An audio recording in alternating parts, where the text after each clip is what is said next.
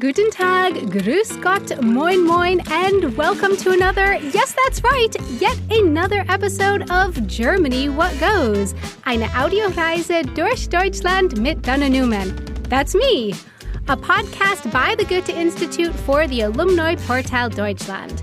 You can find all the episodes and a script to read along to this episode online at www.alumniportal-deutschland.org slash Deutschland slash podcasts. At the beginning of season two, we talked about a podcast journey to eight German cities. But now, surprise, we are back with city number nine because you are listening to the first of two bonus episodes that we have for season two of Germany What Goes. And in these extra episodes, we are podcast traveling to a very special city. Well, okay, of course, every city in Germany is unique and exceptional in its own special way, but these two bonus episodes are, I must say, kind of extra special because today we are in one of the oldest cities in Germany, Trier. Trier is way over there in the very west of Germany, not too far from the Germany Luxembourg border. And what's quite cool is that not only can visitors to Trier see the history of the city, but you can also hear it as well. Day in, day out, the history of Trier can be heard in how the people from Trier speak. But more on that later. First of all, hello to our Trier expert today, Lena Kolves. Hi, Lena. Hi. Okay, so Lena, I said that Trier is one of the oldest cities in Germany. What does that mean? What kind of a time span are we talking about here? How old is Trier? Halt dich fest, Trier wurde im Jahr 17 vor Christus gegründet. What?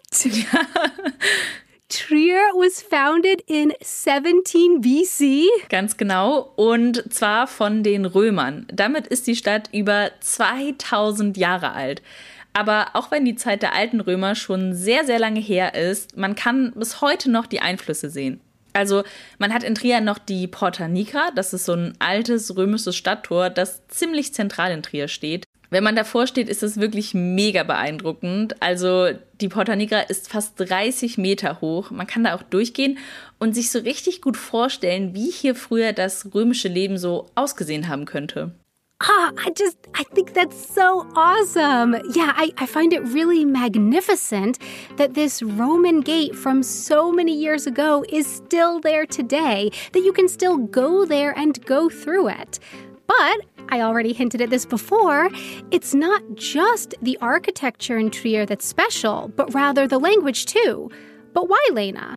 In Trier wird Trierisch gesprochen und das ist wirklich ein besonderer Dialekt und auch gar nicht so leicht zu verstehen. Gerade wenn man zum Beispiel fürs Studium gerade erst nach Trier gezogen ist und vielleicht dann sogar noch aus einem anderen Land kommt, dann kann das eine ganz schöne Challenge sein. Wait a second, Lena. I live here in Bavaria, where every village, it seems, has its own unique dialect, and I struggle to understand the Bavarian spoken here in Munich even after over 10 years of living here. Are you saying that Trierisch is even harder to understand?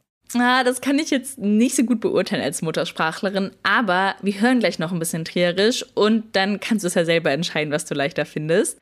Genau wegen dieser Challenge hat das Studierendenwerk der Uni Trier auch einen Sprachkurs in Form von so kleinen Videos rausgebracht. Also die gehen so zwei bis drei Minuten lang. Man findet die auf YouTube, ähm, aber die werden auch auf Erstsemesterveranstaltungen gezeigt. Eingesprochen sind die Kurse von Helmut Leindecker, der ist in Trier ziemlich bekannt, weil er zum Beispiel auch Musik auf Trierisch macht. Oh, how cool! But these videos, you called them a Sprachkurs, Lena, but as I understand it, they're not really like a proper language course, language course, but rather more like short videos for entertainment where you can also learn something too, right? Ja, es ist eigentlich eine ganz gute Beschreibung. Also man lernt aber trotzdem ein paar Vokabeln. Ich würde sagen, wir hören einfach mal zusammen rein. Oh, you have a clip for me, Lena? Ja, natürlich. Ich freue mich. Trierish. Yes! I have been waiting for that ever since I found out weeks ago that we would be talking about Trierisch in this podcast episode today. I have been waiting with that pun in my back pocket. Yes. okay, you can play the clip now, Lena. Okay, also in diesem Clip geht es um Adjektive. Im Deutschen gibt es ja super viele Adjektive, um zum Beispiel was Gutes zu beschreiben. Also toll, grandios, super. Im Trierischen ist das ein bisschen einfacher, wie man im Sprachkurs lernt. Im Trierischen sagt man einfach, das ist sauber oder das ist Quant. Sprechen Sie mir also nach. Trier ist es sauber Städtschi und der Musel ist es Quant. Oh, so cool. Okay, let's give it a try. I must say, I'm not exactly sure what it is I'm trying to say. I didn't understand very much, but I will try nonetheless. Okay, so I heard dat is sauer and dat is quant.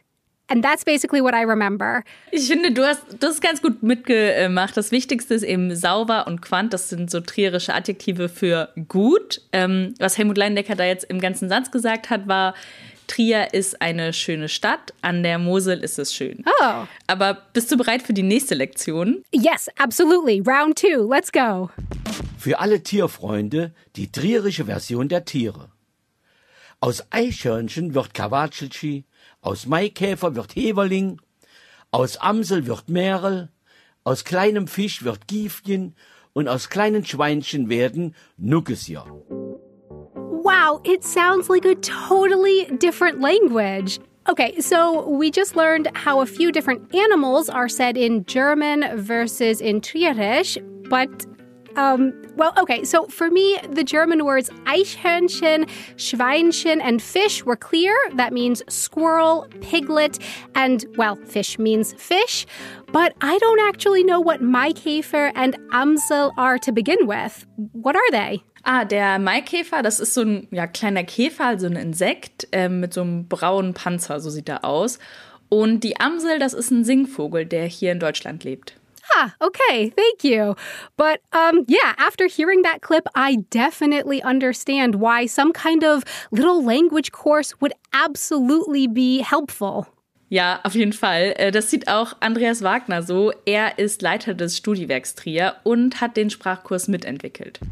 Ja, unsere Wahrnehmung war die, dass das schon eine, eine Barriere ist oder eine Schwelle, dass die äh, Studis aus aller Herren Länder hier aufschlagen, die, die, die Location schön finden und die Stadt ist cool. Aber wenn die Einheimischen miteinander anfangen zu sprechen, dass sie dann sich ziemlich schnell rausfühlen. Zu Recht, weil es ein sehr spezieller Dialekt ist. Und dann haben wir äh, gedacht, da können wir darüber weghelfen. Studis! I love this word as an abbreviation for students. Und genauso schön finde ich das Wort Erstis. Das sind Studierende, die gerade erst anfangen zu studieren, also im ersten Semester sind. Okay, and so the videos are there to help the Studis and the Erstis who are new to the city get to know the Trierisch dialect a little better. Genau, und so ist eben dann auch die Idee entstanden. Die Videos gibt es jetzt schon seit zehn Jahren und die sind unter den Trierer Studis absoluter Kult. Auf YouTube hat der Sprachkurs über 70.000 Aufrufe und für so eine kleine Stadt wie Trier, die gerade mal 100.000 Einwohner hat, ist das schon ganz schön viel. Andreas mentioned that Trierisch is a very special dialect. What makes it special? Naja, man hat im Trierischen extrem viele verschiedene Einflüsse. Das kommt aus der Geschichte der Stadt. Die Römerzeit, über die wir ja am Anfang der Folge schon gesprochen haben, die kann man zwar heute nicht mehr hören, aber Trier war zwischenzeitlich von Frankreich besetzt und später dann auch noch von Preußen. Das war so im 18. und 19. Jahrhundert. Und heute kann man genau noch diese Zeit hören. Einflüsse, influences. So Trierisch has a lot of different influences. Lena, you mentioned that in the 18th and 19th centuries, Trier was occupied by France as well as then Prussia, and that you can still hear that influence in the dialect today? Genau. Das ist ein richtig Zeitstempel in der Sprache. Ne? Und wenn man, wenn Trier einer sagt, hier komm auf den Trottoir, dann meint er das so. Der meint echt Bürgersteig. Die Bedeutung äh, dieses Begriffs ist im Französischen gesetzt. Also es lassen sich eben viele Begriffe aus Französische zurückführen. Es gibt auch Wörter im Trierer Dialekt, die man sonst eher so aus dem Berlinerischen kennt. Das kommt dann eben durch den preußischen Einfluss. Und so ist dann eben diese ganz einzigartige Kombination entstanden. Oh man, I, I just think it's this is so fascinating. So Trier is a city with so much history, a history that you can still hear in the dialect spoken there today. Very cool. Thank you so much, Lena, and a really big thanks to Andreas for joining us in today's episode about Trier and the dialect spoken there. Oh, how do you say thanks in Trierisch, Lena? Is it just Dankeschön or something else? Ähm, man könnte sagen, Wille merci. Und zur Verabschiedung sagt man oh, einfach. Oh, wait, wait, we're not there yet. Hold on to that thought just a second. Visit the Alumni Portal Deutschland online at www.alumniportal-deutschland.org where you can sign up to become a member of the community network. For Germany, what goes? Eine Audioreise durch Deutschland mit Dana Newman. I'm Dana Newman. Thanks so much for joining us on this journey around Germany, a podcast by the Goethe Institute for the Alumni Portal Deutschland. Concept and production by Kugel und Niere. And now, Lena, how should we say goodbye? Ähm, zur Verabschiedung sagt man ganz einfach Tschö. Well then, from Munich, tschüss!